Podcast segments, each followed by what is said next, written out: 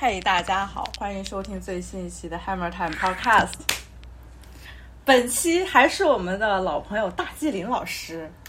大家好，大家好。哎，我们这一期首先呢要说一下，看标题就应该知道，我们聊的是 R&B Rhythm and Blues。但是聊这个话题之前，需要跟大家同步一下，呃，这个背景就是这是我们第二次补录了。还非得第二次补录呢？这个真的是呃困扰了我们两个很久，也是之前的讨论当中一直在出现的话题。然后我觉得这一期是双方都给聊明白了。对，这个一开始说的时候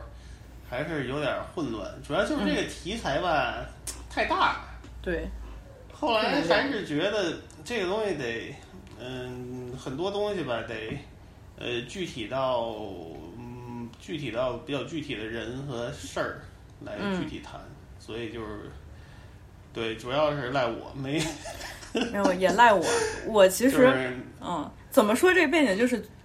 在呃此时此刻的早上和老林那边此时此刻的晚上，我们双方都是想了很久。老林想了一下午这个问题，我他妈做梦都是这点事儿。我刚起来就开始跟老林又开始重拾话头，又开始这点事儿。我真不瞒你说，我昨天晚上做梦都是这播客。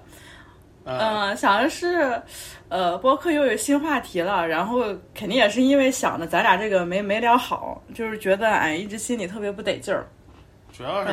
对对对，有点各说各的，没说到一块儿去。对。这并不是说我跟老林两个观点特别对立，然后给吵起来了，而是我们俩首先我们俩说的那个出发点和范围就不一样。对，是。然后导致引出的这个结论呢，你看起来就是对立的，但其实我们的结论一点都不对立，只不过是前提没有说清楚。但是现在我们互相明白了双方的立场。然后再这么一碰，我觉得能把之前有一些没聊明白的东西也顺便能说明白。对对对对对，但是就是这个事儿整体还是不太好说。嗯嗯，反正尽量吧，尽量吧。嗯嗯嗯，我再重新先先祝大家中秋快乐。哦，我差点忘了。今今天玩的怎么样？你今天中秋节？今儿我靠，下午搞了一天，一直搞工作，然后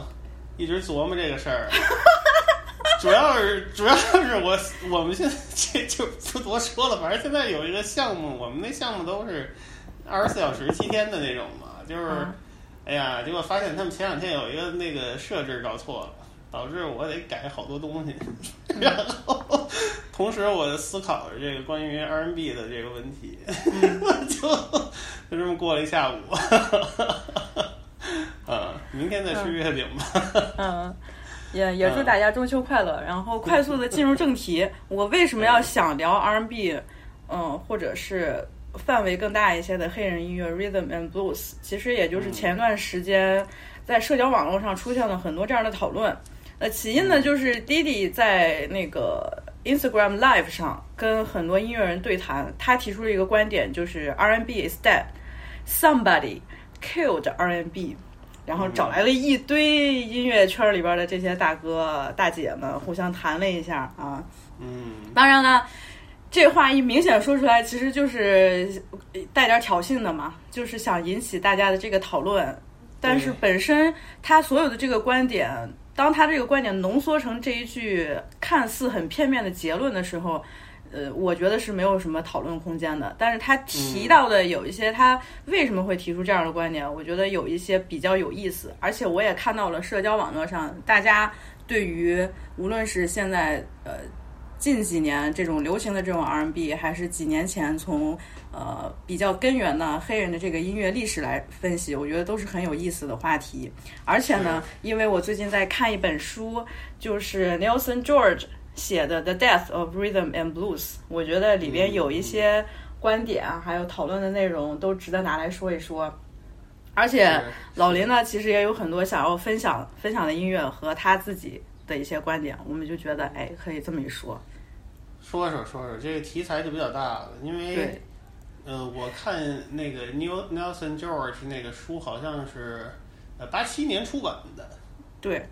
等于它这就是停在了嘻哈繁荣的那么一个，嗯，嘻哈开始繁荣的那么一个时间吧。嗯，对，所以它是还是有这么一个背景啊。对，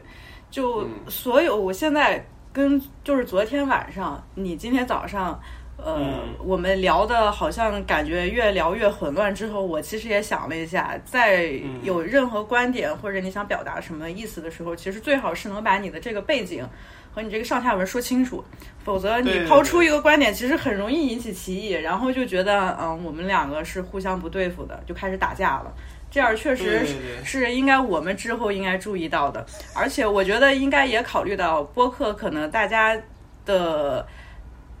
呃有很多人播客，你其实并不太能预判你的听众到底是一个怎么样的一个程度。是是是我并不是说这样不好，就是每个人接触到的这个东西其实都不一样，而且由于年龄啊、阅历啊这些都不同，所以可能你把这个前提和背景说清楚，会更容易让大家理解。我之前经常有时候说出的一些观点，其实是有背景或者上下文的，我有时候就会默认听众其实能明白，但其实引起的这个歧义还是会很多。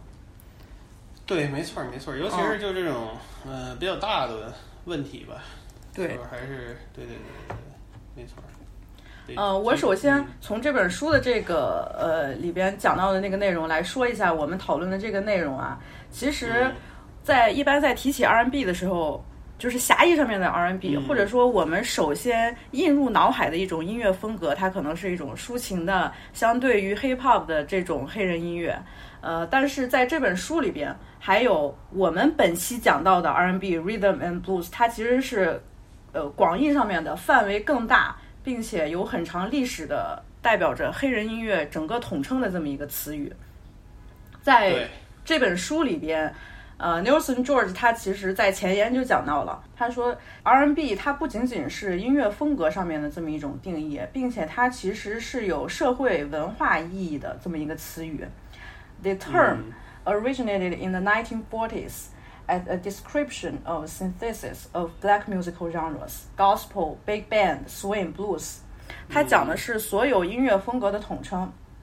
然后他还讲到了，伴随着呃像技术发展，伴随着像这种能使音乐更加流行化的电贝斯，然后制作出来更加大众的流行化的这么一种音乐流派。呃，他还特意提到了说，rhythm and blues 之后就产生了 rock and roll，嗯，没错。而且这个词语它其实是有刻意的有一种营销上面的这种意识，他想看起来稍微去掉一些黑人音乐的这种属性和根源性。嗯嗯嗯，哦、你所以。对，所以从 这个层面来讲，R&B 它首先你没有办法说它是哪一种特定的流派，你不能说 R&B 的特征是什么，因为这个很难讲。它随着时代的变化，R&B 的定义都是不同的。嗯，对，就是泛黑人的带唱的，呃，有拍子的都都能叫 R&B。对，那你其实如果说最做对比的话，那可能就是对比的是更加早的这种古典的音乐，并且对对对，它，呃，我打断一下，它可能它主要还是相对于爵士说的，嗯就是它的那个拍子更激烈一点，而且它是以拍子为主导的，就它是有一个 beat 在那儿一直重复，就有一种 riff 的这个概念在里边儿。对对对，爵士它是有一个发展的，它有一些推进的，呃，就是中间儿的即兴啊，推进的，它它它这个它这个重复性的，就这个拍子的感觉没那么强啊，我我的理解，嗯嗯，是的，而且就是从呃音乐推广这个层面上来说，它其实呃也是有很大的不同。就比如说 jazz。jazz 这个词，它本身是一个非常低俗的词语，就是最早最早啊，我不是啊说对对对对对对，现在怎么样 Jazz 都是类似于对他们比较所谓的下等一点儿的，就这对种在当时那个语境里是对对没错，嗯，对，尤其是 jazz，jazz 它其实是，嗯，最开始的起源是一种非常下流的这么一个意思。我觉得感兴趣的话，也可以就查一下啊、然后把这种音乐如果叫成 rhythm and blues 的话，它稍微就可能显得让大众比较好接受一些。嗯，它这个最早是叫 race music 嘛，就统称是，呃，可能从二十年代，比如说嗯贝西史密斯那种，叫所谓的 classic female blues。那个时代开始，就是这个泛黑人的音乐统称为 race music。嗯。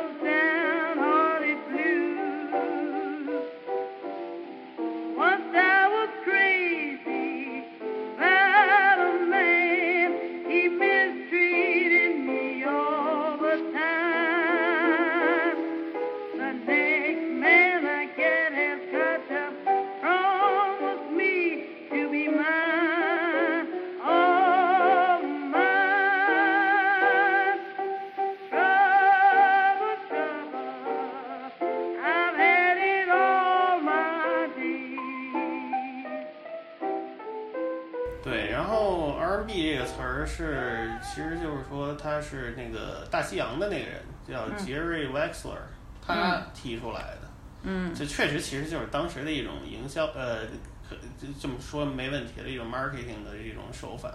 嗯，他因为这个主要是为了推广他们新一批的这种这种艺人。嗯，然后年代末对，嗯，然后这个作者其实还提到，他讲的有一个时代背景，其实就是在二战之后。嗯嗯。嗯，他觉得这个背景是非常重要的，因为在二战之后，黑人音乐开始呃商业化，然后主流化，并且有很多的融合，产生了不不一样的这种分支嘛。呃，所以呢，这一期我们所讲的 R&B 也都是比较大的这个范围里边的定义，但是在每一个时期，它都有不同的这种面貌。我们针对。不同的时代背景，还有它不同的这种音乐的感受，可以跟大家聊一聊。对对对，就是尽量说说吧，因为很多东西它的这个变化是挺微妙的，就是一听就听出来的。但是 说的话就是不太好说。对，而且。在我们昨天录的那个时候，我也发现了老林总是在语言上跟我描述，比如说他的这个拍子是怎么样的，他的节奏是怎么样的，他怎么怎么样。但是你光听这个语言描述，还是觉得呃感受不出来，我很难理解你的意思，还就是得配合着歌去听。就是一听，其实很多东西就是挺简单的。嗯嗯 嗯，没办法，这音乐嘛，还是得听。对，说都是辅助，嗯。那如果我们就是按照大家通常意义上定义的这种从四十年代开始的聊的话，嗯，你觉得可以从哪哪一首歌，或者说从哪一些代表性的作品开始聊呢？我我觉得就是咱们就是那个 Spotify 有一个 list 嘛，我这个选的第一个人就是刘易斯乔丹，嗯。他我选的那个歌叫《Candonia》，那个歌我觉得一是好玩儿，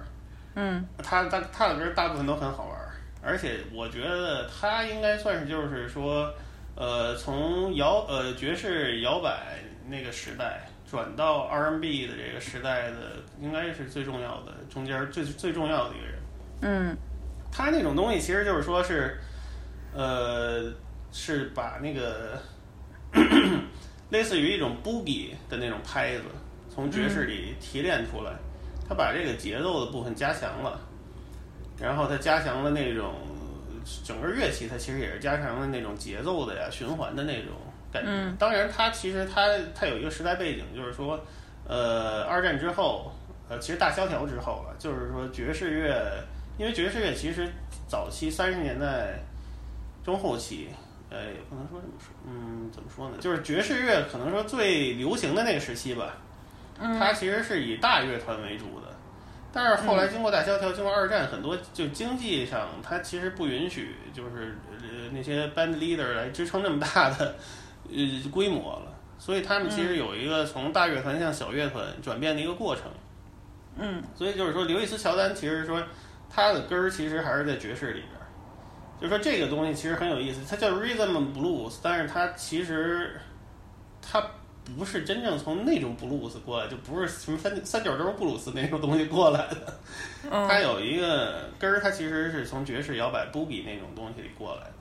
嗯，然后，嗯，刘易斯乔丹是一个特别典型的例子，然后 Big Joe Turner 也是一个特别典型的例子。呃，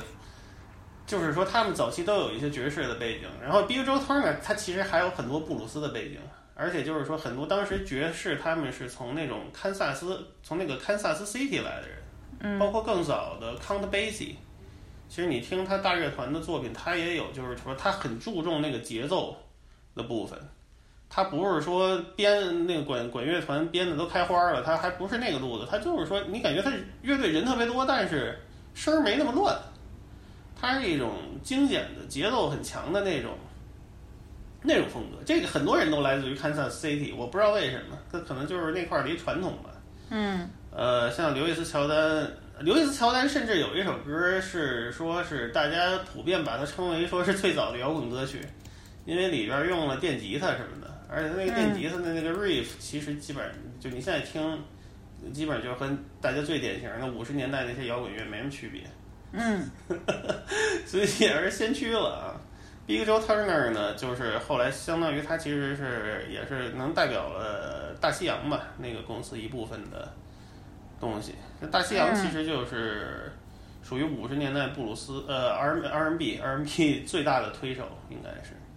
嗯对，然后我还选了早期的，还选了一个查尔斯布朗，他相当于代表了更温和的一种 R&B，它可能节奏感没有刚才说的那俩人那么强，但是他的这个出现是也是非常重要的，他是嗯属于说是布鲁斯一个现代化里边中间一个，我觉得就是说你没法忽略掉的那么一个人。嗯对，但是现在咱们说的基本上都是四十年代末五十年代初，大概那么一个情况。对。嗯。我这个其实是你加这个歌单之后，我第一次听 Louis Jordan 这首歌啊，然后我也嗯稍微查了一下 Candonia，他现在是在公认的这个定义来说，它其实是一首 Jump Blues。对对对，Jump Blues，它其实就是，呃，当时他们管这个东西叫 Jump Blues，没错。嗯，就我现在听起来，其实还是觉得是布鲁斯音乐。对啊，没错，它确实是有一些布鲁斯、有一些爵士的那种来源，但是它其嗯实从这个时间点开始，它突出的是那种 boogie 的那种节奏，嗯咚咚咚咚咚咚咚咚咚咚咚咚咚咚那种节奏，它它其实是把这一部分给加强了。口活不错呀。我觉得你刚才这个口活，嗯，还是挺生动的。对，就是它早期的爵士，其实它没有这么这这种 boogie 的成分，但是当时其实就是说，你看四十年不仅是他，其实有一批老的，就是摇摆时代的那些爵士人，他们也开始搞这种类似于这样布鲁斯的东西。嗯因为这个东西就是它其实是更属于大众的流行的那个范畴里的玩意儿。嗯，然后另一部分爵士爵士人就走向更爵士的那个路子，就比如说查理帕克和 Dizzy Gillespie，他们就开始比波普了。嗯更像那种竞技的那种角度发展。对，这其实都是并行的，嗯，那说回到《Candonia》这首歌，其实就是还是我刚才看到的嘛，就是说有另外一个版本是 Erskine Hawkins，、他的这个版本录制于一九四五年，是被 Billboard 杂志第一次叫做 Rock and Roll 这么一个定义，被认为嗯是 Rock and Roll 的第一次出现。那么早就出现了吗？Rock and Roll 四四五年，对啊，对啊，你可以这么说了，但是就是说是比较隐身的，嗯。比较隐身的一个说法，我觉得，嗯，嗯对，因为也可以理解，就我可以理解，因为它很多东西就是其实是相通的，嗯。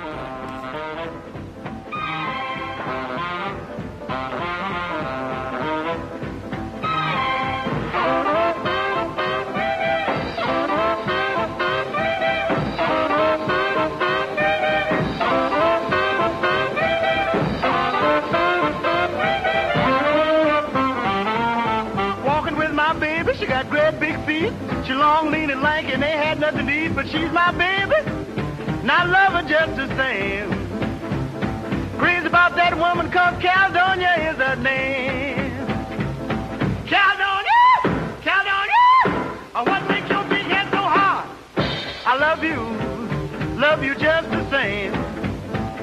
I'll always love you, baby, cause Caledonia is your name.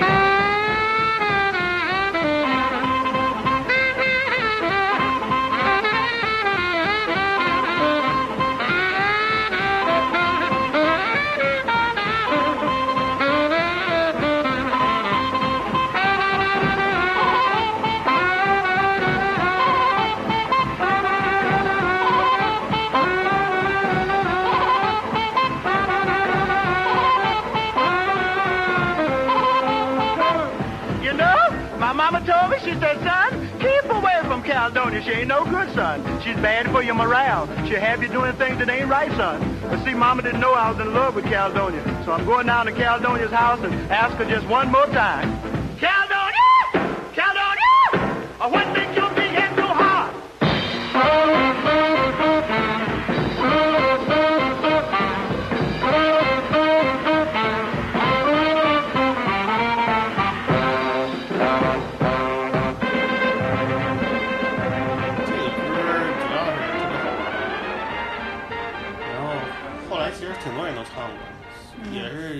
他比较名曲的一首，比较著名的歌曲。嗯，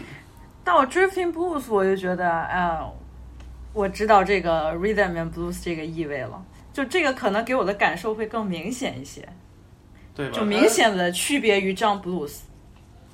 对他其实也没有那么 rhythm，但是就是他，你说他是最早的 blues 嘛，好像就有点儿，呃，有点儿有点儿有点儿太新了。对，对于传统布鲁斯的那个定义来说，有点儿太新了。嗯嗯，这都是有点儿就是嗯跨一半儿的那种，比较早了。嗯，但是他那种就是比较温文尔雅的那种，比较轻轻巧的那种，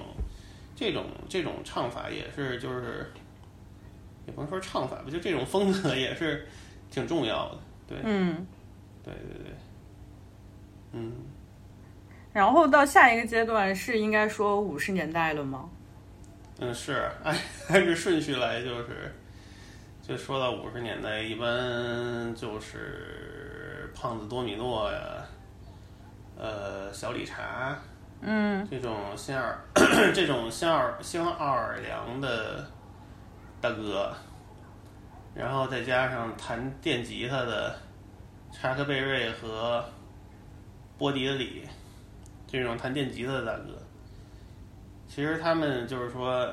这些这一批人，其实基本上你可以已经就是可以叫他们是 rock and roll 了，没有任何问题。嗯但是其实就是说还是不太一样。你看，我觉得啊就是说，呃，小理查和胖子多米诺，你说他们是 R&B，呃，说是 rock and roll，说是 R&B，可能都还行。嗯但是你像查克贝瑞和波迪德里那种东西，就是有点突破 R&B 的范围，就是尤尤其是查克贝瑞那个东西，确实不是查克贝瑞，甚至我觉得找不出来第二个查克贝瑞，就是太独特了。波迪德里也是，就是独一个。那种已经，它那个强度已经远超 R&B 的范围了。虽然你就是说你分析它的那个和弦什么的，其实还是都是就类似于 R&B 的东西，但是它整个合起来的，包包括它的表演的形式，它那个电吉他的声，嗯，都不太一样。嗯，查克贝瑞不应该也是一般会被归类于 rock and roll 吗？对，它主要就是 R 二呃 rock and roll 了，但是就是说嗯很多人说是说早期的 rock and roll 和 R&B，其实你就没什么区别。嗯这好像是胖子多米诺还是谁说，我忘了。反正他们他们也有人就这么说，但是其实就是说我我感觉还是不一样。呃，就是有一些区有一些人了，起码说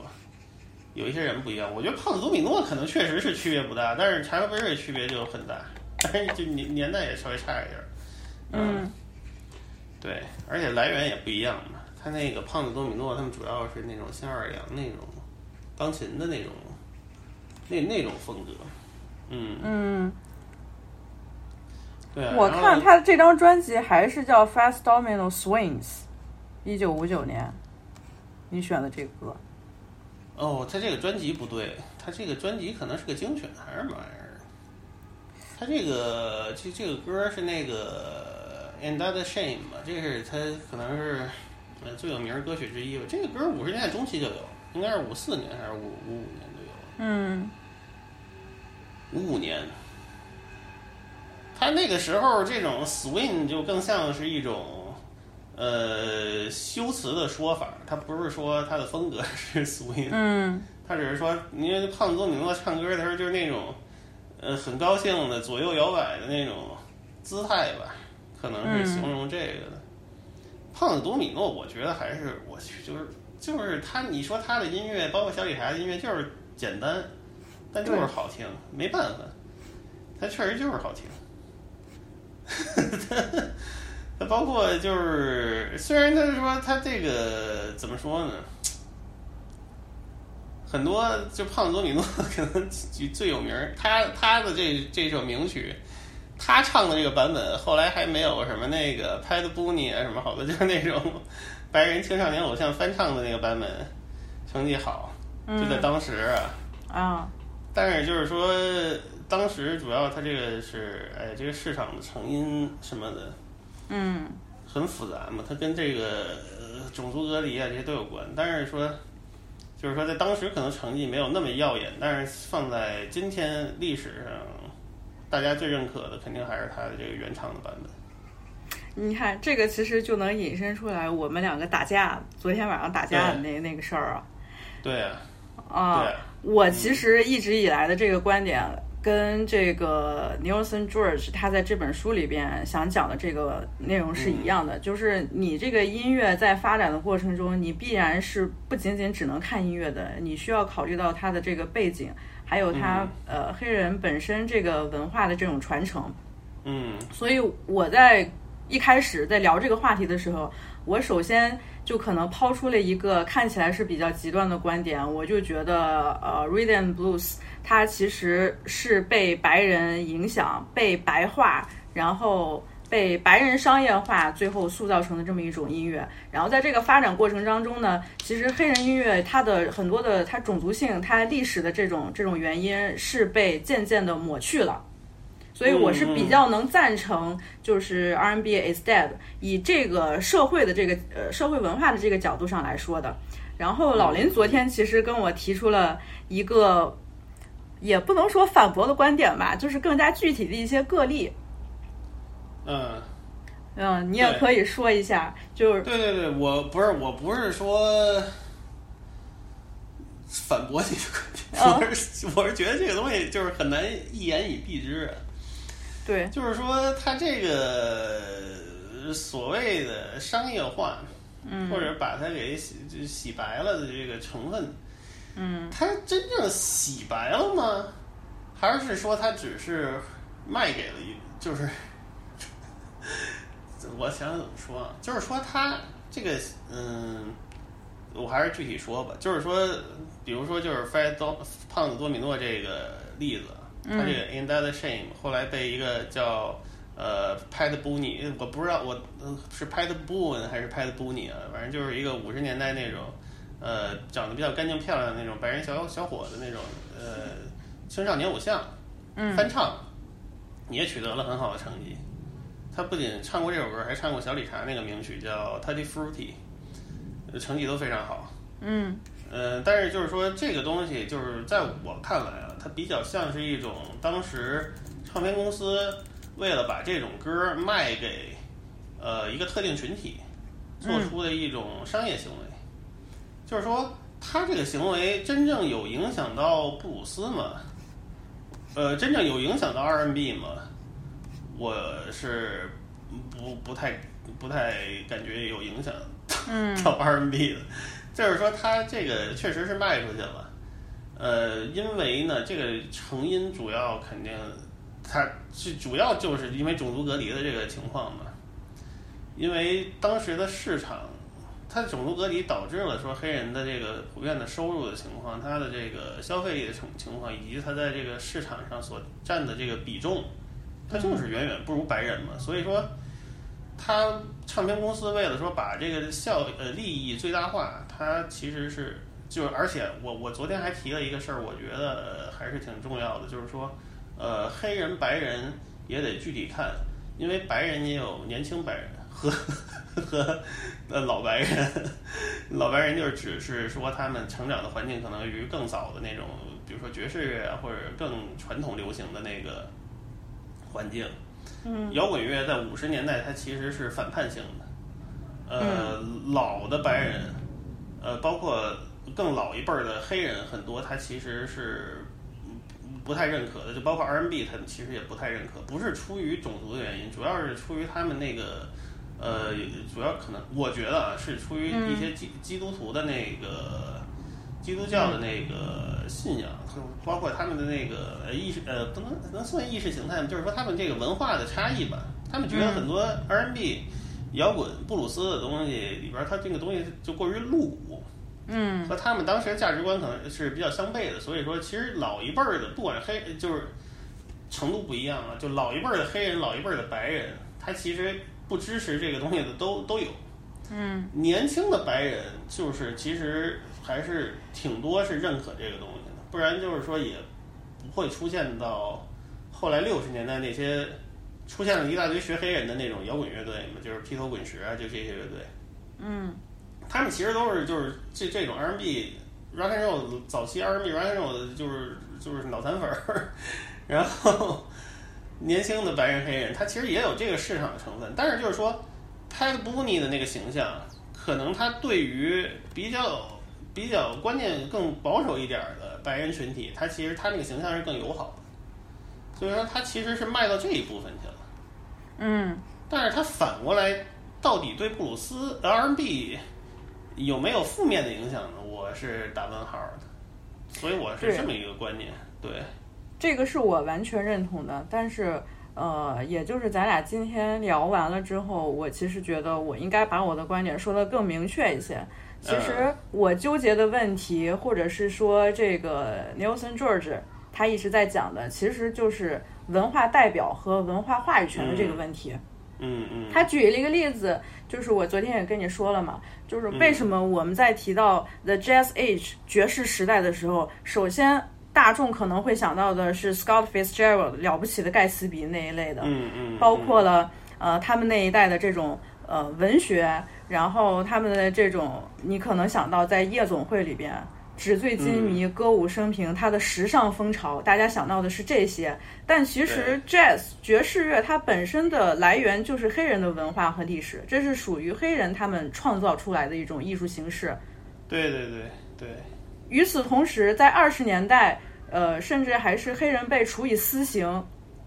嗯呃，被白人，尤其是在南方，被三 K 党这些白人，呃，所杀害、所谋害最鼎盛的一个时期。嗯，你通过这样的这个对比，其实你你就会明白，以一个黑人作者来说，我确实如果让一个黑人作者来评价这件事情的话，我觉得这就是不公平的。嗯嗯嗯，这就是一种，我觉得我们的文化被白人夺取了，被白人代表了。这种代表，尤其是在一个以这种讲述黑人自己生活，呃，以他们自己的文化为根的这么一种艺术形式来说，我不希望白人去代表他。嗯嗯嗯，对，是这就像对啊，所以说从这个角度来看，嗯、我觉得我们的观点并不是冲突的，而且咱们我观点是一致的，主要就是说嗯，咱们的前提的，咱们的出发点不太一样。对，而且我也从来就不是说否认文化上面的一种融合，我从来都不会否认，我只是觉得有很多的事情的起源和它的背景需要呃让我们来反思。当我们在回顾历史的时候，我们其实是需要反思的。就像我举到的例子，像 crossover 这个词，它最早被造出来，它其实就是一种营销上面的一种一种词语，它并不是说 指指的是不同的文化在交叉融合，比如说跨界艺术，它没有这层含义。这个词最早的含义其实就是想把黑人音乐包装的更加流行、更主流，能让更大的群体，也就是白人群体更能接受一些。我我我的对刚才刚才咱们说的这个例子，其实就是最典，就就是不能说呃，最典型的，反正就是比较典型的一个 crossover 对的。，这比较能说明问题。而且我我也并不是意思就是说什么都不能融合啊啊，黑人就干黑人的，白人就干白人的，或者是说对嗯白人有多大的敌意。我经常在开玩笑的时候说白人怎么怎么样，其实他也并不是针对这个群体，或者说白人就是玩不了黑人的音乐。我只是觉得，以一个就是在当时的这种历史背景之下考虑，呃，他其实是有更大主导权，他可以去能压制黑人的这么一个地位的白人来说，他们所做的这些事情，其实是慢慢的让黑人音乐在发展的过程中丢失掉，让黑人自己觉得是丢失掉他们原本根源性的这些东西。这个跟不仅仅包括是你音乐上是怎么呈现制作的，还包括他们自己本身这个族群的文化和历史。他们希望这个音乐能保留下来，而不希望传到最后嗯可能哎有很多风格出现了，然后竟然被白人所代表了。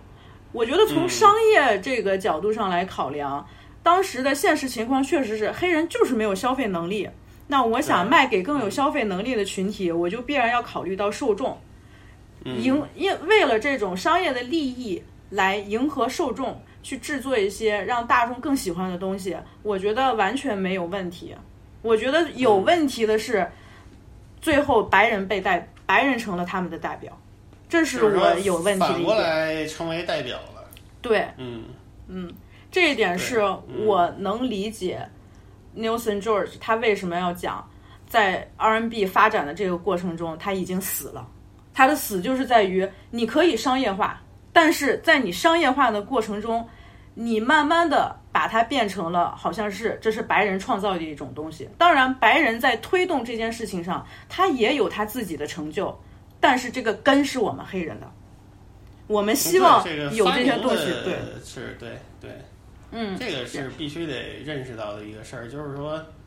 这个东西是发明，这个这嗯个 这个就这个东西很多东西是黑人发明的，这个对，而其实老林对这种论调他有一些反感，就是还是由于咱俩接触的圈子不一样，或者咱俩接触到的这些观点和所以讨论的这种不一样。见着太嗯多拿这个事儿说事儿的，就是但是你看，我是不是今天也跟你说，其实你所在的这个圈子里讨论的还是比较专的，因为老林他自己就是从小开始接触 hip hop，然后开始听黑人音乐，他其实是一直沉浸在这个环境里边，并且他敌的很深，非常专。所以你有时候会觉得啊，没有不承认呀，没有让他代表呀，大家都觉得很认可这谁谁谁谁谁谁，难道他的历史地位不高吗？但是以我一个从小是在这种大众媒体影响下长大的人来说，我看到的就是很多的东西，我首先看到是白人的版本，直到后来我才发现，哦，原来他的创作者是黑人，原来这是黑人的文化。从大众传媒的角度来讲，那我确实看到的就是。黑人他本身，既既然他们才是这个创造者，是他们是这个文化的这个发明的这些人，但是他们没有相应的得到跟白人同等的认可地位。嗯嗯嗯，这个就像属于是嗯，呃你接着说，你先接着说。嗯，就是说你在周围接触到的很多人，大家可能就是也会就是呃。觉得这是一其实是一个默认的一个事情嘛，就比如说我们之前在提到牙买加文化的时候，其实也打过架，只不过是在节目里边你可能听不出来，我们俩打架直接就是我说牙买加文化哦，原来我过了这么久才知道牙买加文化塑造英国流行音乐的，其实有很大一部分影响全都是来自于牙买加。然后老林第一反应就是。没有不认可呀，大家都认可呀。你看那谁谁谁，英国人可吃这一套了。你看那谁谁谁，但是你说的就是一个太专的一个圈子了。对于大众来说，对于大众来说，这些牙买加音乐人，他是在历史当中已经被消失了，已经被或多或少的是因为肤色和种族的问题被抹去了。我们现在大众接触到的英国流行音乐，没有人会想到这根儿上是从牙买加文化那一块来的。而且我觉得这个观点是需要再反复反复强调的，因为一直到现在，为什么这种观点还是非常的流行？有很多黑人的记者，他们的文化批评者一直在反复的强调这件事情，其实就是想拿回我们自己文化的话语权。我不应该把这个文化的定义和文化的代表交给你白人，让你们白人以主流化、商业化这样的借口来变成你们的文化。呃，一个典型的例子，拉拉链的嘛，黑人群体不喜欢拉拉链的。为什么不喜欢？我为什么要看一个白人去拯救爵士乐？拯救爵士乐需要你们白人吗？你们这个故事完全其实就是在美化你们自己。而这个呃，这个 Nelson George 他讲说，爵士年代是什么？你们认为的爵士年代是纸醉金迷的菲斯杰拉德的时代，这是白人的自我放纵。与此同时，创造这这门艺术的黑人，却在被私刑处死。这就是他他想要表达的问题。你必须得放在这个语境下，你放在当时这个文化背景下，你会考虑到哦。我们在反思历史的时候，我们不仅仅要考虑到音乐本身，我们应该考虑到它更多的时代背景我们现在应该给黑人更多的尊重，给他们的历史更多的尊重。我们在呃继续继承这门艺术和继承这个文化的时候，我们应该在尊重的基础上去做这件事情，嗯，而不是而不是是说啊，任何文化都需要交流的呀，任何文化都需要融合的呀，以这么一种很轻飘飘的态度。我觉得是对历史的不尊重。文化确实是需要交流，需要呃去融合，然后再慢慢发展的。但是前提是，你必须得尊重一段你曾经忽视的历史。当你明白了这段历史的时候，你在怎样对待这个文化，我觉得你应该会有更谨慎的一种考虑。嗯，那是当然。这个还是就是得往前听听啊。对，总结还是得往前听听，嗯，这个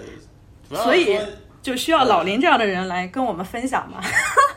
没有没有，我主要我是因为我小时候，我得我觉得我还是得说一下，因为我是小时候我受到了很多这种黑人最大、黑人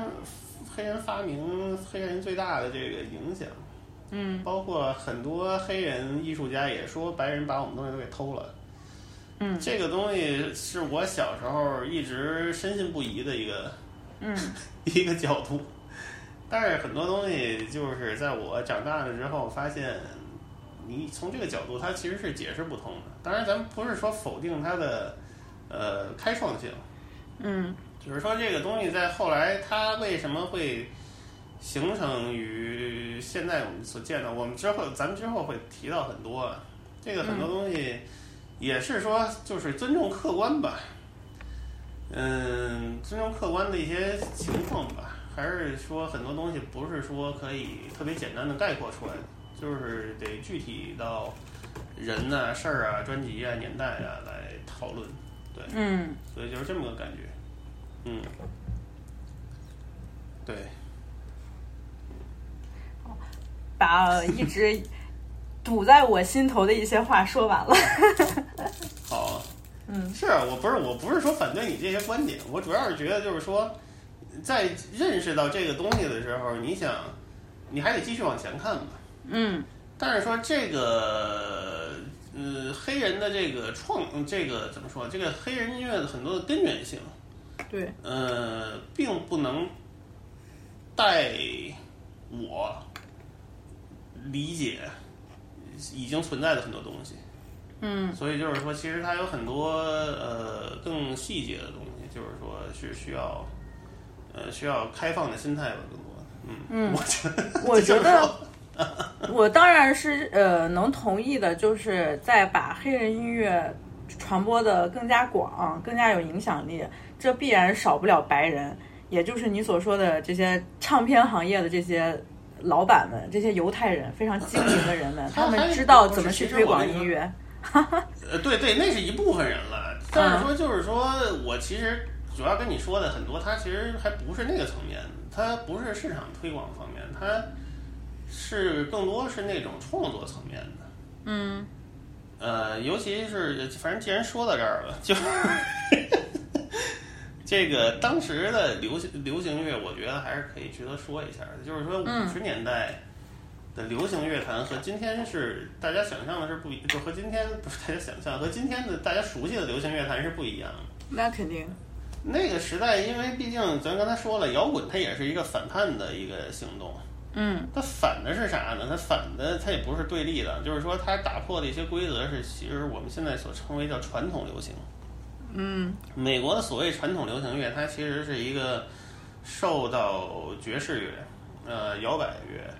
呃很多包括他们很呃那种音乐的呃呃呃乐器啊、编排啊，它很多来自经典爵士乐的这个影响。然后它其实很多创作的歌曲，包括很多爵士乐的标准曲，它其实是 Tin Pan Alley 那些人写的，就是有一些比如说一些百老汇的歌，嗯呃，show tunes 就是那些东西改过来的。然后，他这个那个时代的流行音乐，它的创作者，呃，他编曲的人，他表演的人，其实基本上是三拨人，嗯各各干各的，他是有那种专业分工的。呃，所以呢，就导致了这个结果，就是说，其实，呃，艺术家，艺术家的创作的过程和今天大家所熟悉的那种，就是说，比如说一个艺人，我唱我自己写的歌，嗯这个情况是不存在的。他那个时候就这个一直延续到六十年代都有，嗯很多艺人他表呃他创作的成分在于他表演的成分。嗯，比如说猫王翻唱《Tutti Frutti》，他其实他也是进行了一次再创作。猫王在翻唱那个《Hound Dog》的时候，他也是进行了一次再创作。他有一个这个层面的创作的一个过程。嗯啊，然后那个时代呢，这个歌写出来，它其实就是很多人都是唱，那 很多人都可以来回唱，就是，所以它其实是这么一个背景，就甚至到摇滚乐时代早期也其实也是，也不见得说是就是谁唱谁的歌，但是他的表演，它其实是更具。它的表演强度是远超于那个传统流行的那个表演强度。传统流行就类似于很多传统流行的那个审美的角度，其实类似于呃华语，就是你看很多华语的那个呃流行歌曲的欣赏角度似的。嗯就比如说这个人的嗓音怎么样？五十年代、四十年代的流行歌手全是金嗓子。哎嗯嗯，没有插插一下，呃，就是我你说五十年代流行乐，我其实首先想到的是 Frank Sinatra 那种。哎也差不多，是没错，他是他是，嗯但是他其实也是爵士来的嘛，对吧？对，但其实你说它是很爵士吗？在我的理解里边，它其实那就是流行乐。呃，对啊，就是说美国的传统流行乐，它其实很多东西它都是从那个爵士黄金爵士就是 爵士的黄金时代来的，就是摇摆时代、那个时代来的东西。所以说爵士这个东西，其实在美国的流行乐里它是根深蒂固的。嗯我小时候我我就不太了解这个事儿，因为我小时候基本只听黑人的那些，就是比波普啊，嗯，咆哮那种东西，就是这你说这这个层面的东西，你要只听那些东西，你也了解不到。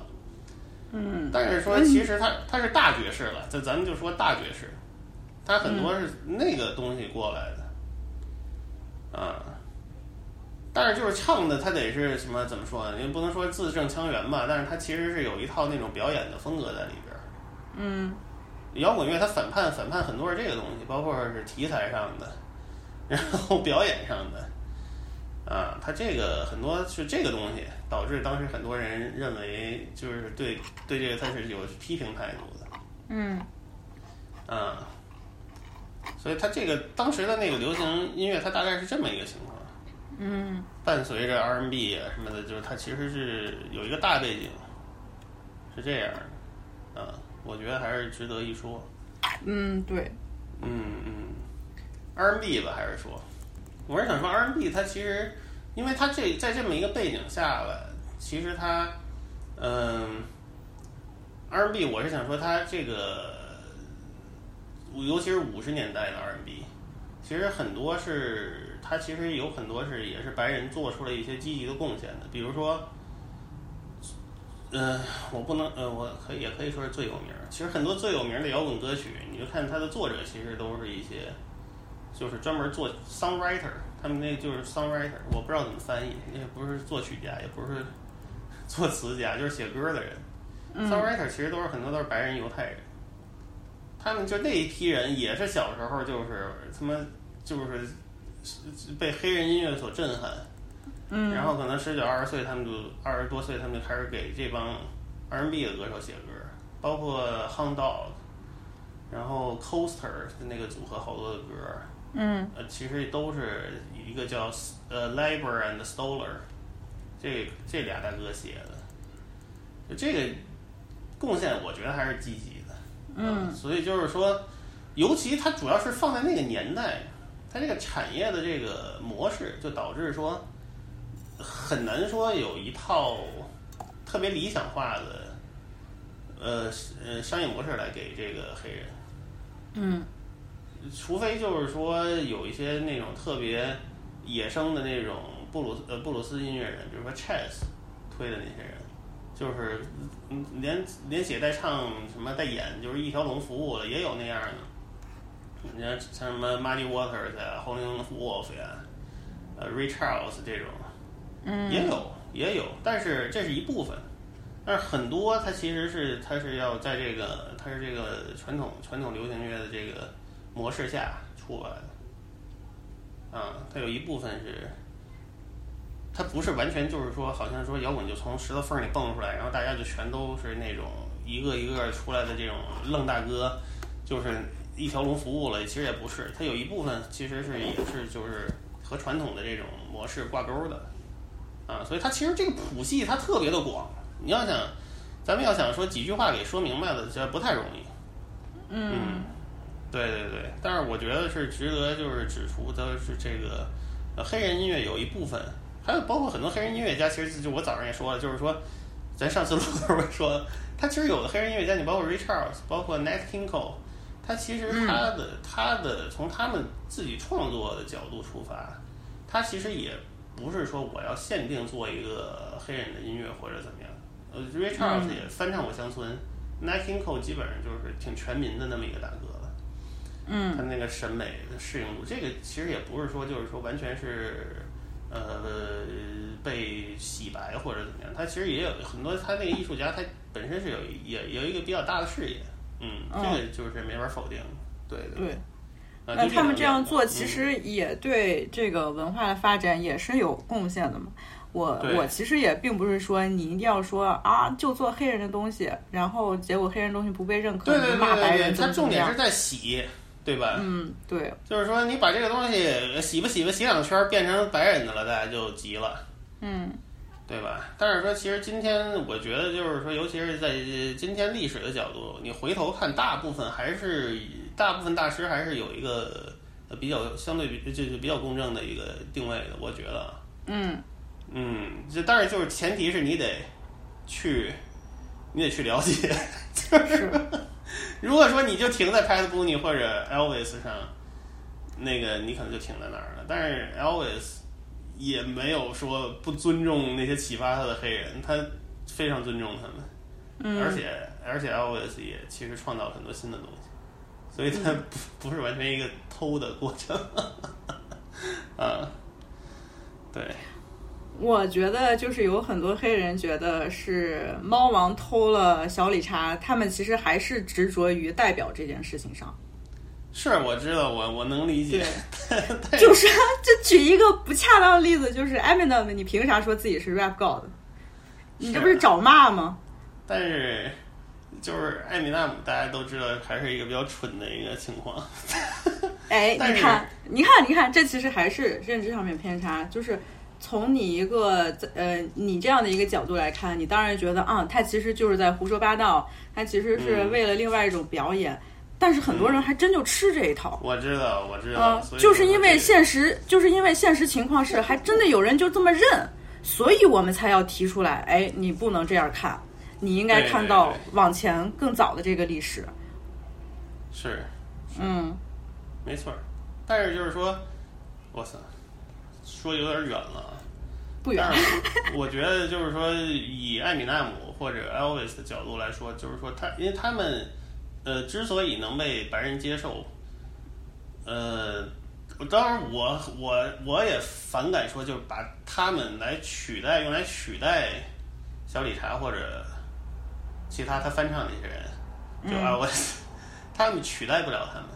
但是就是说，咱们可呃从一个就回看的角度看吧，因为他们其实身上他们带有的东西是更容易被那个白人他们的白人同辈儿认同的，嗯。所以他自然就是你包括艾米娜说的那些事儿，什么白人白人贫穷问题，嗯。这个东西确实黑人也不会说，就是但是他可能很多就有很多白人小孩儿就能 get 到。嗯就包括猫王，其实猫王也是属于不是在那个时代也是属于说是被呃孤立的一批人吧，就是南方穷穷穷人，开车司机那种乡下人，他们其实，在主流层面也不被那个也也是属于边缘化的一群人。他但是他其实他是代表了很多就是那个圈层里的人的那种气质，这个这种特质小理财也不会有，对吧？对，所以说这个我能明白。对对对，就是说，咱们客观的讲，它是有这个原因在里边儿，所以说，呃，还是不太一样的东西，对吧？嗯。但是说，嗯。就是说，你说文化代表的这个东西，我我我肯定是能理解，嗯。嗯，对，就这么个情况，嗯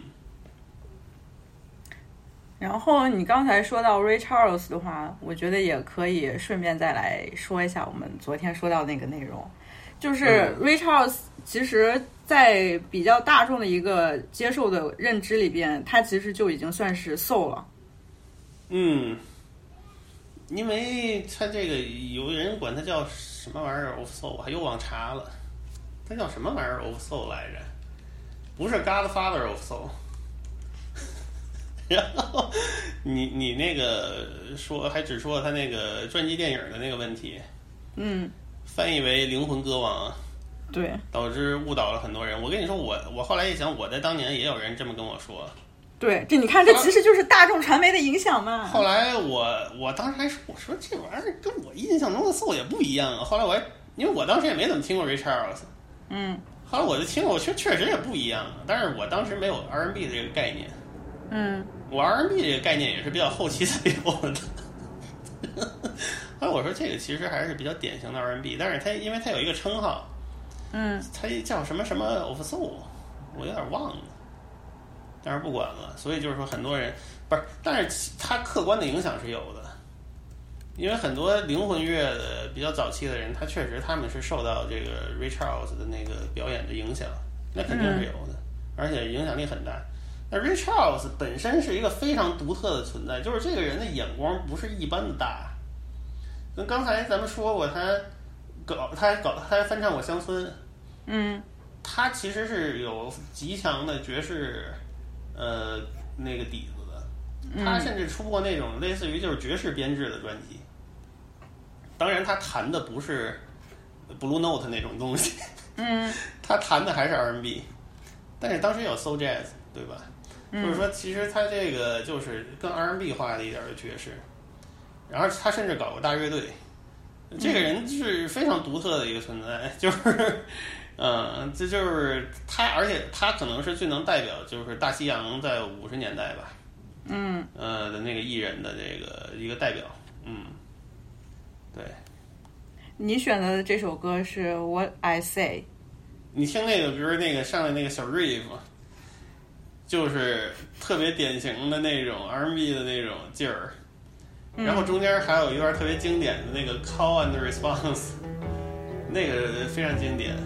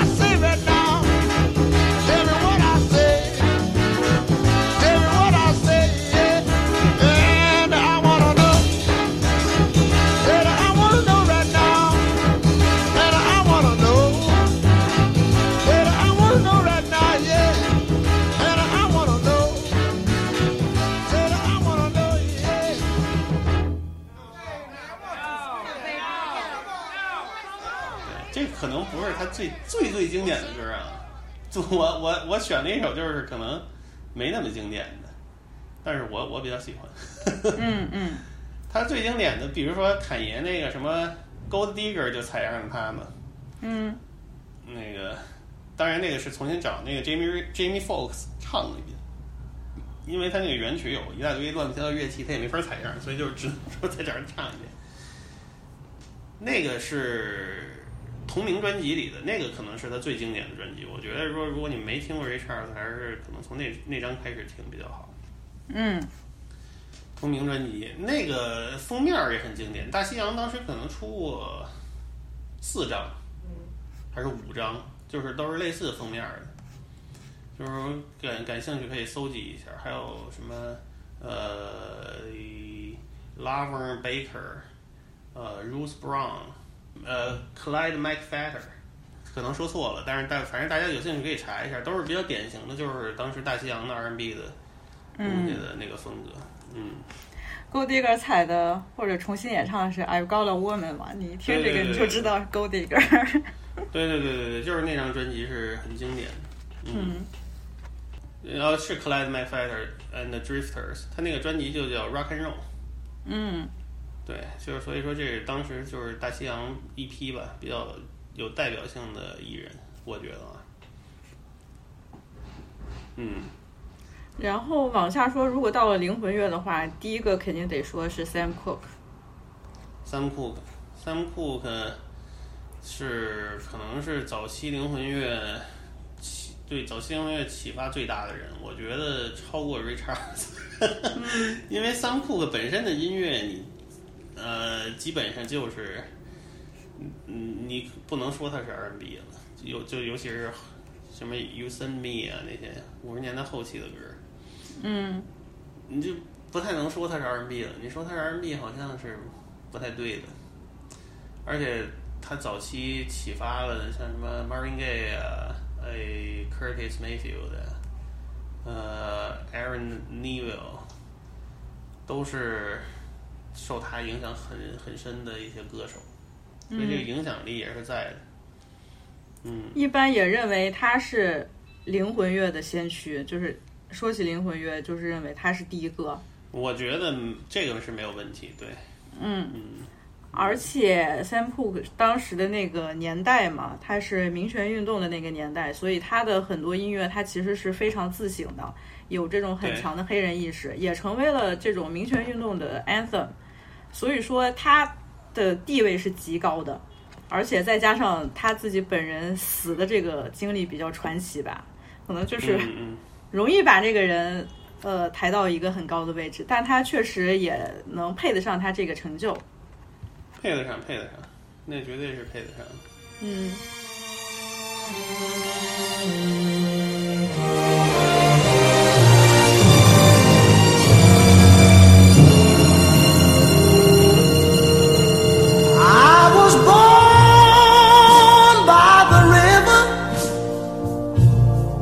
In a little tent.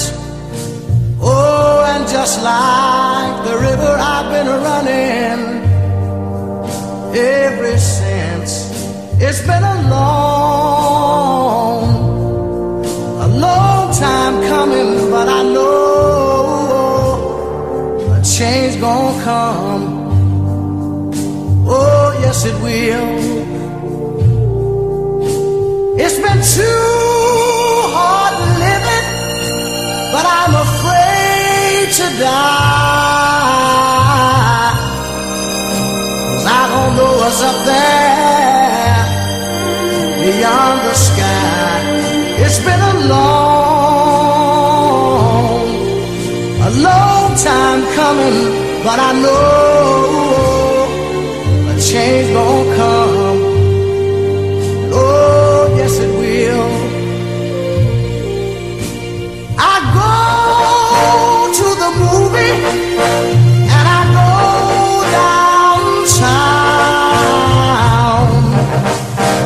Somebody keep telling me don't hang around. It's been a long, a long time coming, but I know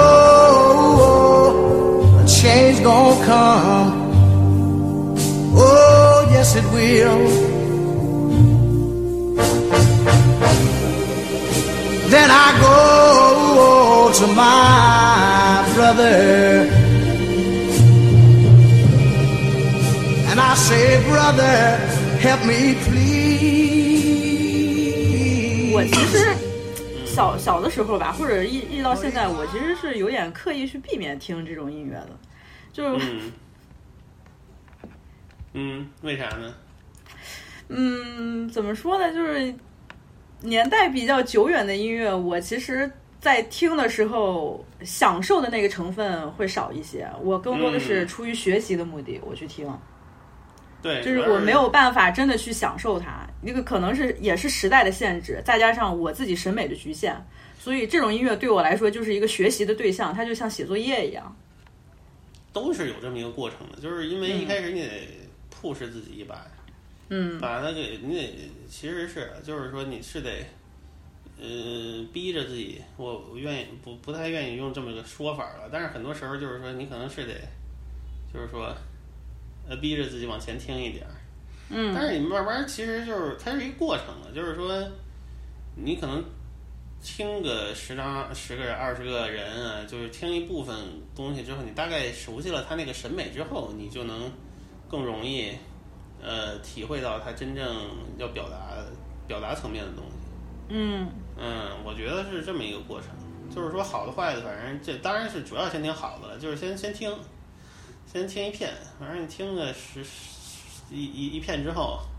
你其实大概你就是耳熟了，你就能大概再听一轮回来，你就能哦，这是这么回事，这是这么回事，哦，这个人其实确实是好，这个人可能没这么好，就有一定的这个区分。这个其实挺爽的，你包括我现在，其实好多时候听我小时候听的那些斯斯塔克斯的东西，就是越听越爽。因为现在基本上我我操，我这么说有点自我陶醉，就是你觉得你现在听你吉他、贝斯、鼓唱的，我所有的东西我全都听得特别清楚，就是那种给你一种特别爽的感觉。嗯就你说我操，这个东西原来真真的就是这么牛逼，就是说确实牛逼，尤其就是就很多东西是在你听了一大圈儿之后回来，嗯，你能重新认识到说这个东西为什么说是被人称为说是最好的东西。而且，尤其是你开始自己上手做的时候，你就会发现，哦，我真的不知道他们当时是怎么做出来的。因为哪怕现在以我们这样，就是随随便便就可以做出来一种音色，或者做音乐已经没有什么技术门槛的时候，我就是做不出来。当你自己真的上手开始做的时候，你就会觉得前人还真是太牛逼了，不知道咋搞出来的。是是是这嗯样的，就是说你要是上手做一下，会更加加深你对对，这个东西的感觉，因为就很多东西其实就是你要不做你不知道，很多东西其实是一个特别初级的东西，但是很多东西就不是那么初级，但是就是你要不做的话，你可能不知道。嗯，啊，这么个情况，是这个这个是我我我我能我能我能体会到，是。嗯，那既然说到斯塔克斯的话，我觉得这个概念其实也是，呃，或者这种流派、这种风格也是值得说一下的。它就是其实算是咱们就是从三 a 库克再往后说吧，嗯因为就是嗯、呃灵魂乐，我先大概提一个时间出来，我觉得灵魂乐可能真正形成得是六三六四年，嗯然后六三六四年之后的东西就比较具体了。嗯，从五十年代后呃后期，尤其是六零年、六一年，嗯，六二年这个东西是很模糊的一个阶段。这个阶段就我可能说的有点啰嗦了啊，因为实在是分支来源太多了。嗯就是 一方面是说，其实呃 R&B，咱们就限定于在纽约范围吧。咱们嗯刚才其实说到了，有一批就是呃词曲作作者，那个这一批人，咱们可以可能再概括到更小的范围，就是布瑞尔大厦那些人，呃 Brill Building，其实就是之前那个流行 Netflix 拍那个什么 Pop 那个片儿，有一集就专门讲他们的。这帮人很多都是写 R&B 的，就刚才提到的 Labor and Stoller 啊，这还有很多其他的什么 Doc Pomus and Schumann，嗯嗯，到了五十年代末六十年代初就出来了 Burt Bacharach 这些人，他们做的音乐你很难叫说是 soul。OK，但是他们其就是你叫 R&B 是没有问题的，因为 R&B 是一个比较大的那个嗯术语。这个东西他们做的东西很多不能叫 soul，但是其实，嗯、和早期呃，就是说灵魂乐，其实我觉得最早的出现还是得从 Motown 开始说，因为 Motown 比斯塔克斯还是早一点儿。嗯呃，Motown 可能六一年、六二年那时候就开始出经典歌曲了，比如说最早的那个什么 Mr. Postman 那个歌儿，包括 Shop Around，嗯其实就是这些歌儿，你能感觉到他们明显的来源就是纽约的。Oh yes, wait a minute, Mr. Postman.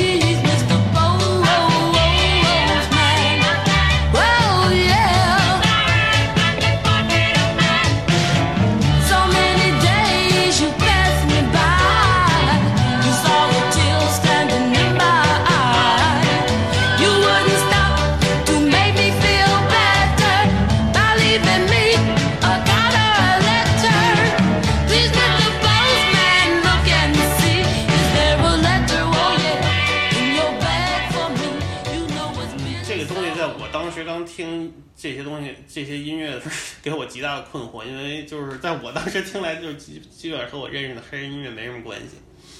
但是其实我现在，我现在也不能把它说归纳于 soul，但是它其实是一个非常萌芽期的那个状态。嗯包括于 Motown 早期它的运作的模式，它其实是和就这些刚才咱们说的布瑞尔大厦呀，或者说他们当时很多那个叫 girl groups，嗯比嗯如说 The Crystals，呃，The Shirelles，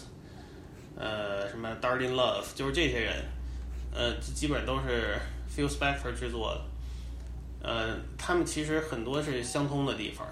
嗯。呃、包括他们的运作模式，就是他们也 Motown 最著名的早期的两波写作的团团队，一个叫 Holland Dozier Holland，就是三个人，呃，Dozier 刚死了，然后他们制作的最经典的就是早期的这些什么 Mar Mar Marvelous，然后是叫 Marvelous 吗？就是唱 Mr. Postman 那个歌，什么 Martha Reeves，全是他们制作的。然后呃，这个叫什么来着？后来的那个 Four Tops，然后 Diana Ross 和 Supremes，就嗯这一批 Motown 的人，就全都是 Holland Dozier Holland 制作的。然后这哥仨在六八年跑了，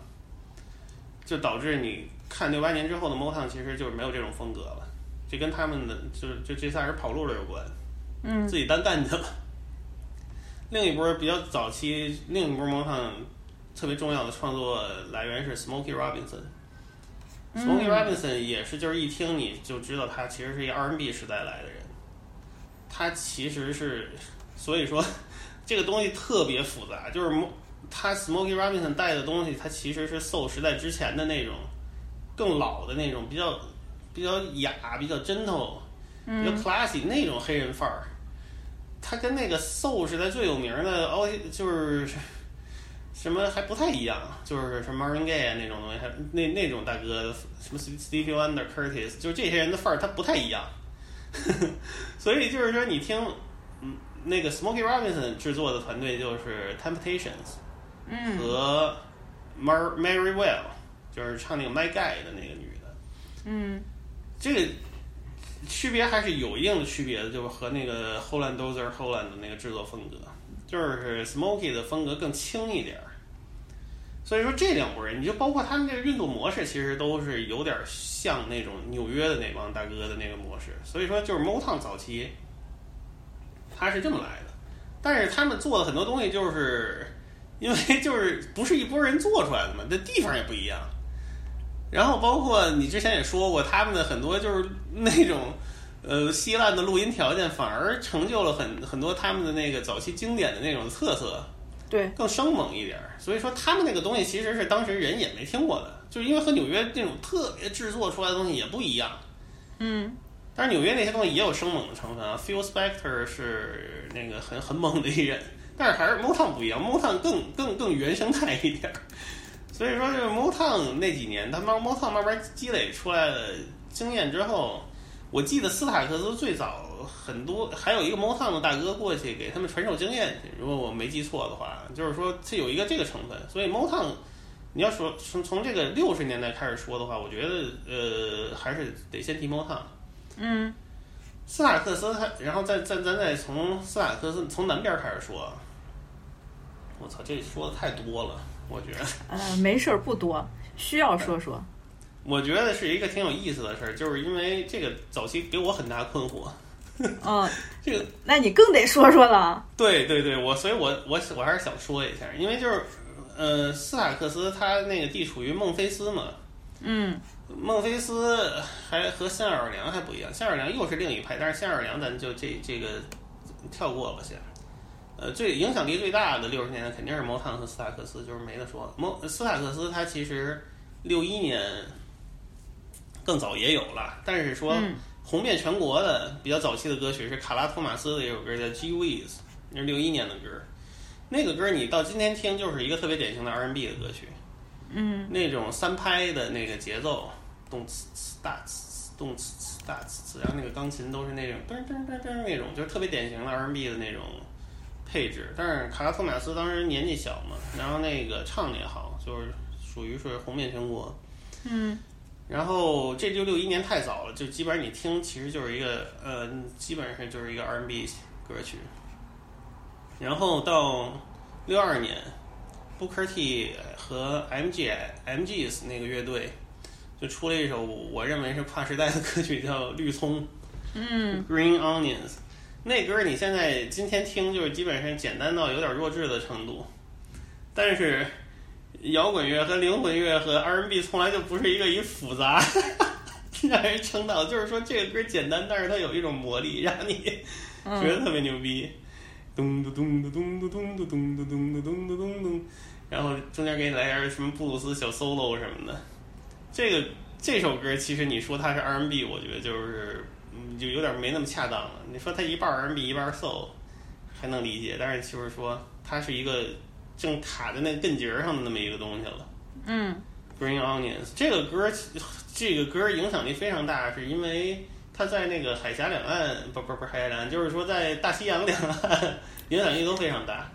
当时那个英国有一堆那个乐队也也受这个歌影响非常深远。当时，当时我记得还看过一些以前一个朋我那一个朋友刘经理写的文章说，这个当时好多媒体就吹说 Booker T 呢的 MGs 是世界上最牛逼的乐队。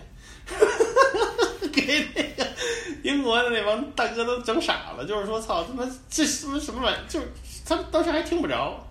说 得费半天劲找来听，然后学习，就是所以就是很重要。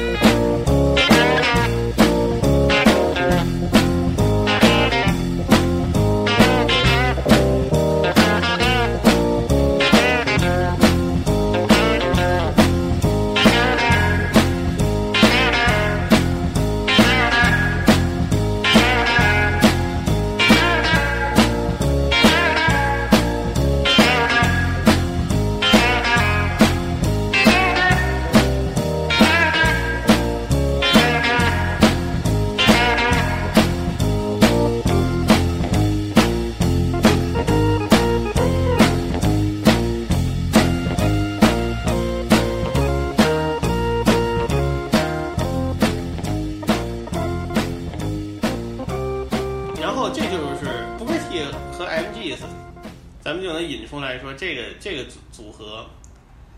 其实就可能我觉得是斯塔克斯经典时代的那个核心的一个班底。嗯它是一个两黑两白的一个乐队，那个弹弹最重要的，我觉得是弹吉他的是个白人，叫 Steve Cropper。他是斯塔克斯的那个大部分的经典歌曲，其实都是他写的，他和别人写的了，但是反正很多都有他参与，不就不不仅斯坦克斯，其实很多南方别的地儿的东西他也去掺和去。嗯 Booker T 这大哥也很重要，但是他 Booker T 这个人反而他是一黑人，他是弹风琴的。这大哥反而更他妈 free spirit 一点，就是，呃，后来那个斯塔克斯就六六十年代末七十年代初他跑加州去了，过嬉皮生活去了，反正挺挺有意思的。他们当时就推出的那一大堆人，什么 Otis Redding，哦嗯，就最有名的这就不用提了，Otis Redding。然后那个叫什么玩意儿，Albert King，属于是布鲁斯时代的老人，跑斯塔克斯去又升级了一把。嗯然后除了这哥几个，然后他们斯塔克斯的大班底还包括一堆吹管的，再加上艾萨克海耶斯和他一个搭档叫 David Porter，这俩人是另一个创作团队，就是斯塔克斯的创作团队。呃，海耶斯和 Porter 他们是制作的是三 Man Dave，就是 Hold On I'm Coming 啊，什么 So Man 都是这这这这这帮人弄的。所以说，就这帮人合起来，这个幕后的团队合起来叫 The Marquis，基本上就是代表了斯塔克斯六十年代最强的一个班底吧。当然，他们在目前就是在台前，你见到的是 Otis Redding、卡拉托马斯、三曼 Dave，呃，包括 Rufus Thomas。然后，但其实幕后是有这么一帮人在在在给他们伴奏，提供这些最最顶级的那个演奏。嗯。嗯，对，所以那到这个时候，我就想问，那到这个时候，soul 和 rhythm and blues 它其实是比较明显的是两种风格了吗？对对对，这个事儿其实六四年之后，我觉得就是呃六三年之后，咱们再往前说一点，六三六四年之后吧，就是 soul 的这个东西就比较具体了。嗯就比如说我挑的 Otis Reading 那个发发发发发嗯 Side Song，呃，这个就是比较典型的 soul，包括下边那个什么 Wilson Pickett，也是 Wilson Pickett 不是斯塔克斯制作的，但是 In the Midnight Hour 也是 Steve Cropper 写的。Wilson Pickett 是在 Muscle Show 录的音，就是阿拉巴马的一个地方。那个地方更他妈离谱，那个像 Wilson Pickett 早期的经典专辑和 Aretha Franklin 早期有几张经典专辑都是在那个 Muscle Show 录的。嗯那个地儿那个 studio 叫 Fame Studio，也挺有名儿的，因为那个，但是我觉得特别离谱的一事儿就是说，他们那块儿那大哥是全是白人，但是他们提供的伴奏强度就是说是顶级的伴奏，然后他们那块儿也有俩大哥是负责写歌的，叫丹喷和 Spooner Otan，这俩人也挺重要，但是就咱们现在不展开说了。所以说，就是说，南方是这一圈人，嗯一直南方灵魂最鼎盛的时期就是六十年代中后期，一直到 Otis Redding 去世。嗯啊，然后 Otis Redding 坐飞机去世，出意外去世之后，那个整个斯塔克斯就下来了。他找不着一个合适的能接那个班儿的人，然后当时，嗯、整个乐坛也出了一些出现一些变化吧，反正就迷幻乐起来了。嗯所以他们接下来推出的就是那个艾萨克海耶斯，艾萨克海耶斯现在就站到台前来了，在之后，嗯。嗯，我们在就早期在讲 black exploitation 的时候，你也提到过 Isaac Hayes，对，大力推荐他的那个黄油光脑袋。对对对对对，其实就是黄牛光脑袋，包括他前三张吧，呃，我觉得黑摩西那一张稍微差一点儿，嗯、但是前三张我我我觉得都是相同水平的，相似水平的，就是属于是嘻哈九十八九十年代嘻哈的，就是采样儿吧，基本上每首都被踩到头了。嗯对他其实就是说，而且艾萨克海耶斯其实很早，他六九年就开始整那些迷幻的那些玩意儿了，而且整的就是特别宏大的那种管弦乐编排啊，什么一堆大哇哇吉他在里边走的那种。嗯嗯，这这这个当时是妈前所未见的。嗯，而嗯对还有经典的那个 Shaft 原声嘛，对对对，因为当时提到的是黑人剥削片儿，所以这个就是必然得提一下的。对对对对对，这个是跳不过去的。包括就像像你之前说的那个 Al Green，嗯他其实也就是孟菲斯的，他是孟菲斯另一个公司叫 High High Records，嗯也很重要。High 有他和最有名的是他和 M Peebles，一个嗯大姐。M Peebles 可能最有名的一首歌也是七十年代的歌，叫 I Can't Stand the Rain，就是 Missy Elliott 那个歌的原版。哦，嗯，这也这是孟孟孟菲斯另一拨人，对。但是就是 Al Green 出来的时候，基本就是已经是呃很经典的南方灵魂的风格了。嗯，对，但是你看 Al Green 到七十年代，他也是走那种更平滑一点儿的那种。对，对，所以它是其实是有这么一个时代的这么一个趋势，嗯，对，然后你就在这会儿，如果你要再看到北方，那就是 Motown，这个时候就六十年代末七十年代初跨分水岭的作品，就是 Marvin Gaye 的那个 What's Going On，嗯。就是 What's Going On 之前，你感觉 Marvin Marvin Gaye 就是一个还是一个歌手，然后 What's Going On 之后，他就是艺术家了。是嗯一个那种连唱带做一整套的那个创作人的那个形式出来的，其实也是符合当时的那个时代的一个呃整体的一个呃风格的转变。摇滚其实也是一样的，摇滚经历从其摇滚其实从六五年、六六年开始，就是那些乐队，你感觉一个个就都都都都那帮人就都变成唱作人了。嗯就是乐手的创作和他的演唱，他其实就是基本上是是一一个事儿，呃，不是和他创作就写歌啊，包括他整体的审美什么的，他其实就是歌手呃艺术家负责一整套了。在之前还是有咱们之前说那种就是，呃，流水线工作的那种性质，但是慢慢的到六五年、六六年之后，摇滚就开始，灵魂乐再稍微晚一点儿，六九年、七零年开始，对。就是他大概得这么是个这么个情况，嗯，就是六十年代末。你你还有什么？是不是是不是说的一下有点踢里秃噜的就 就说过去了？对，其实我还在想提一下嗯 Stevie Wonder，那 Stevie Wonder 当然可以提了。嗯，你想就是想就是 Stevie Wonder 他到底算是一种什么呢？就是 Stevie Wonder 其实是不属于咱们刚才说的那两种 Motown。对我，我现在就就觉得，呃，好像我们提到的这些例子还都比较特殊，也没有办法说归到哪一类能概括的。对，因为其实就是我跟你说这个东西，就是说你看进去了之后，其实大家都不太一样。嗯。就是好像说是一开始咱们可以说定义为一个 Motown，但是 Motown 里边也是分门别类的，就是每一波都不太一样。比如说 Stevie Wonder 就是也是童星出道嘛，嗯。他出名的时候就是第一个，他是不是第一个出名的歌？就是 Fingertips 的那个吹口琴的那个歌，有两趴趴的 one 趴的 two，然后那个时候。呃，Stevie Wonder 同样也有一个比较明显的分界点，就是说他有张专辑叫《Music of My Mind》，嗯那个之前之后，你感觉就是说，呃，还是挺明显的区别。就是《Music of My Mind》开始，他可能就更像是一个呃完整的一个艺术家的一个形象就出来了。他的歌的容量也在慢慢的变大，到 Talking Book 嗯就已经非常成熟了。而且 Stevie Wonder 其实就是就你喜欢合成器嘛，他是、嗯他在合成器领域的贡献也是就是极大的。对，就是牛逼，而且他早期他其实特别小的时候就开始给 Motown 写歌了，哦，啊，很多歌也都是他写的。但是他和 Mar Marvin Gaye 其实就是说，你从他们这两个人的转变，就你能看出来六十年代灵魂乐和七十年代灵魂乐一个区别。嗯这两个人我觉得是非常明显的。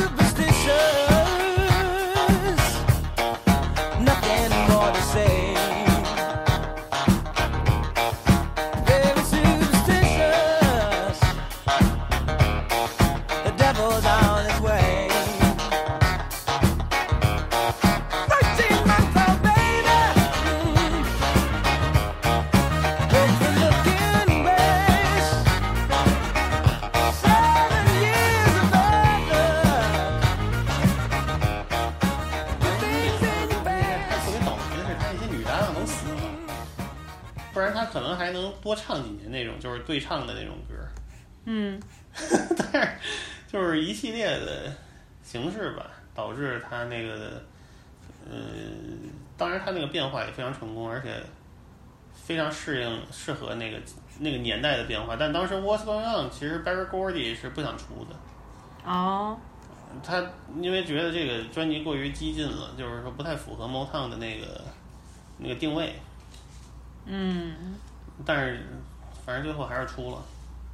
但是他们有一些就是呃更更专家的人认为，就是说其实就是从那个时候开始，Marvin Gaye 和 Motown 的裂痕就已经挺大的了。嗯。对，嗯其实，呃，说到像这种厂牌和艺术家，我在这个书里边看到一个有意思的信息，也是当时嗯就是，呃，The Jackson Five，当时是被另一家公司给抢走了嘛，因为 Motown 嗯给他们定的那个分成特别特别的低，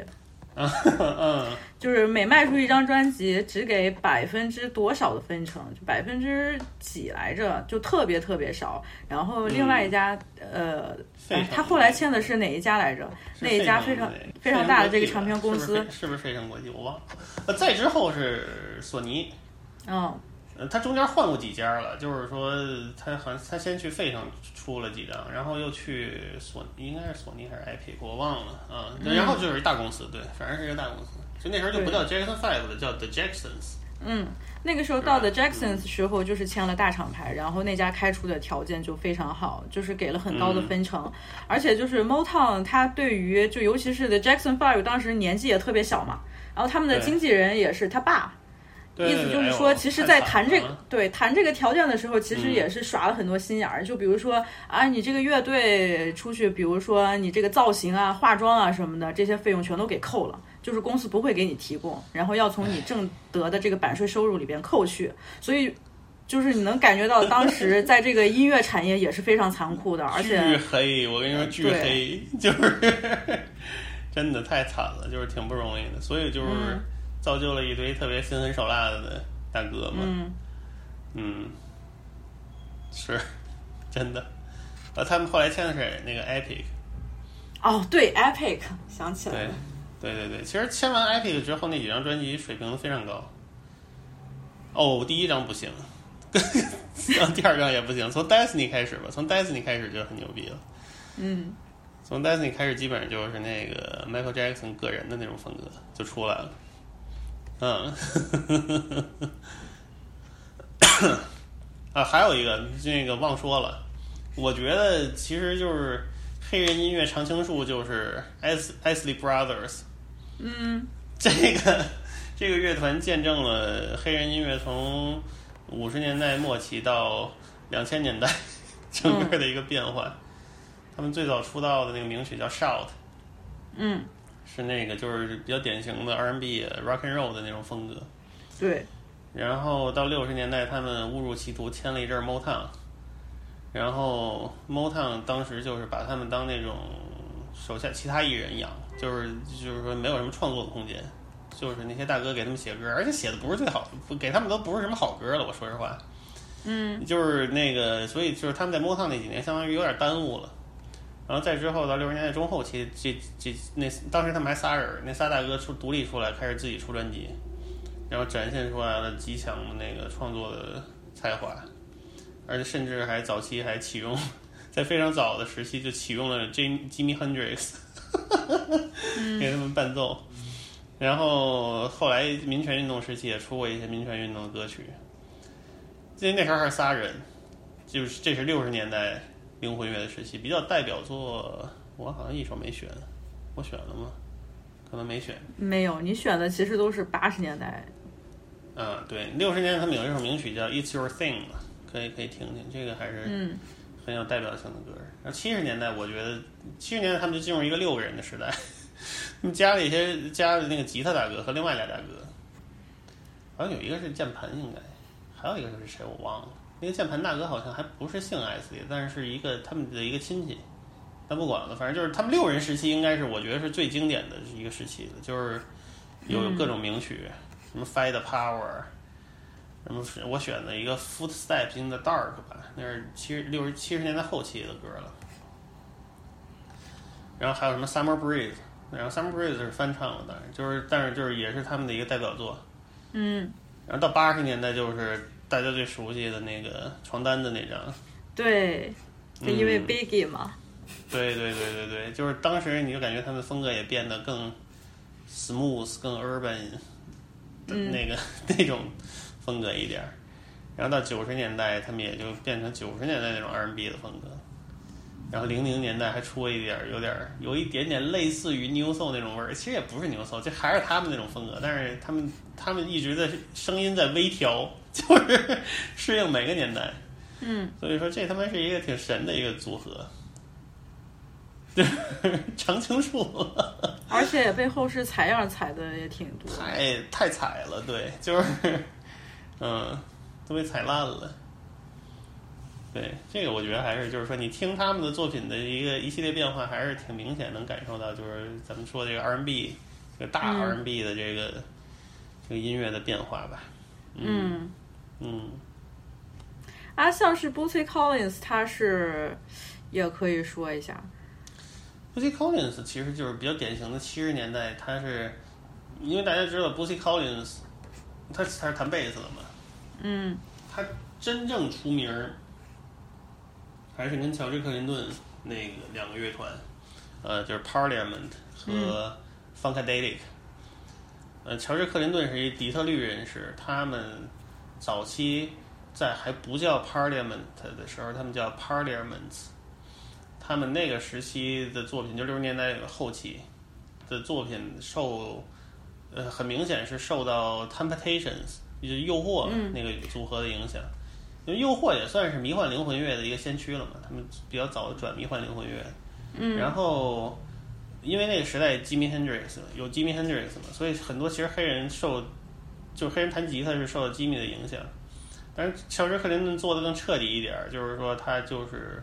你看他改名叫 Parliament 之后，他把乐队改名叫 Parliament 之后，就是那个做的东西是非常夸张的。那个时候不是都叫 P Funk 吗？呃，对他们后来就给自己的那个风格起了个名儿叫 P Funk，就是可能是为了针对于七十年代中期开始出现的那种呃 disco 的这个啊潮流，他们就强调说我们做的还是纯正的 funk。然后 Bootsy Collins 在他那个乐团里，基本上就是定义了 Parliament 的声，定义了 P Funk 的贝斯的声音吧。我觉得就是，嗯而且 Bootsy 那种特别夸张的造型，对九十年代的那些饶舌歌手、西海岸的，尤其是西海岸的饶舌歌手影响非常深远，就是皮条客呀，是那种或那种呃说话嘟嘟囔囔的那个劲儿啊，嗯，影响很深远。嗯当然我，我我我对 disco 没有什么反感的，没有什么反感的意见，就是我觉得是一个，嗯、音乐现代化很正常的一个过程，嗯就是 disco 的出现以及它的流行。我对 disco 没什么意见，反正就是。反正这不是我的兴趣，就没感没啥感觉吧。对 disco 基本上其实，嗯，你要也可以要讨论的话，也就是能讨论出来特别特就太大的这个 title，嗯这个 topic 有点太大了。但是七十年代中后期，你感觉灵魂乐它其实呃很多就慢慢发展成那个叫 Quiet Storm 了。嗯，主要代表作就是 Smokey Robinson 的那个专辑就叫 A Quiet Storm。嗯然后，当然，Smokey Robinson 一直是那样，就是他唱歌是那种不露声色的，和最典型的那种灵魂乐的唱法，什么 Otis Redding 啊，这个 Marvin Gaye、Stevie Wonder 那种特别抒发的那种唱法就不一样，他一直就不一样。但是只是说到那个年代，呃，他这种东西就是说更接近于抒情歌的东西，就大家又更转回到这种审美里边了，有一部分人，所以说他就是推、他他他算是定义了这个名词儿吧，叫 Quiet Storm。平静风暴，这个对这这种风格也是我们小时候经常听到的一种。对对对对对对对，其实就是八十年代初啊，很多什么 Lionel Richie 啊什么的都是这种风格的呃，Luther 对 Vandross，呃，而且很，哎，嗯我们之前聊到 Lionel Richie 的时候，不是说你听他的音乐完全听不到他的黑人属性，就是流行对歌。，这确实没什么黑人感觉，就是对他，而且就是影视剧里边会经常用到像 Lionel Richie 这种歌，就是觉得、嗯呃，他首先其实就是非常的流行，然后很容易被大家接受。对啊。但是就是我现在的感觉就是说，其实这一类东西不不是说很多黑人到了那个年代为了迎合流行市场，而嗯，那那不不会，我觉得在七十年代就是另外一个范围了。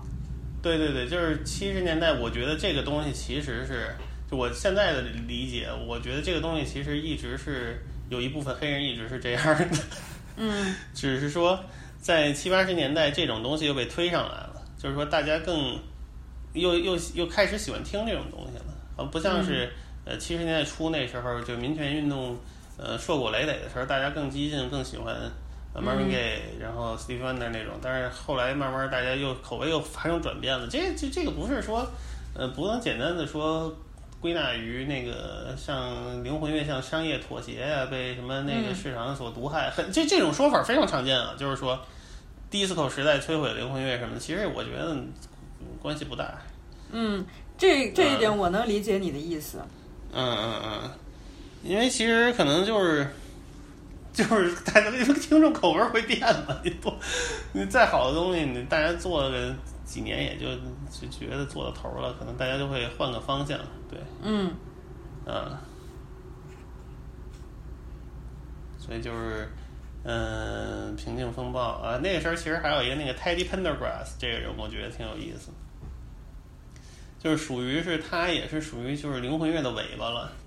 哦有点灵魂乐，有点 Quiet Storm。这个人有点像 Marvin Gaye 和 Barry White 的一个合体，然后他又是费城的人给制作的，就导致他这个他其实身上集合了一系列特别有意思的属性。但是这个人好像说你单独要说他具体是个什么东西呢，又又不太具体，但是他的歌还是很好听的。嗯所以我选了一个那个 Love TKO，算是他代表作吧。嗯，我觉得这个人我还是挺喜欢的，但是你要让我说他具体是个嘛玩意儿，我我还真不太好说，因为他特别飘，他比 Marvin Gaye 还飘，他比 Barry White 就更飘，Barry White 还是挺扎实的，是一个特飘的一大哥，我操，反正挺有意思。我觉得 Teddy Pendergrass 是一个挺有意思的人，嗯嗯，不太好定义。对，这个基本上就是七十年代的尾巴了。嗯嗯，咱们刚才可能对费城和芝加哥的概括稍微少了一点儿，但是就是这两个地儿，费城可能七十年代多一点儿，芝加哥其实从六三六四年就是灵魂乐初期，他们就其实就是一直是有，甚至于再往前，杰瑞巴特勒在五十年代就开始出歌了，但是那时候就更接近传统流行的那种东西。后来 Curtis Mayfield 慢慢在六十年代初期就也是一个独树一帜的那种唱作人吧。他其实很早就有唱作人的那个气质出来了，一直到七十年代，芝加哥灵魂乐更多，就是呃那种呃甜美和声的那种团体，包括费城啊那种合声团体，那种弦管弦乐制作呀、其实就是说七十年代灵魂还是挺挺典型的那种风格。和六十年代不太一样，但是而且相对于审美整体独立出来，就更更黑人一点，我觉得。嗯嗯，我们我我小时候所认知的，嗯，经就黑人音乐就就是七十年代灵魂乐大师的那种音乐。这个 这个认知，其实我觉得是大部分人的认知吧。我觉得是就是现代听众的一个比较普遍的一个认知，所以说。嗯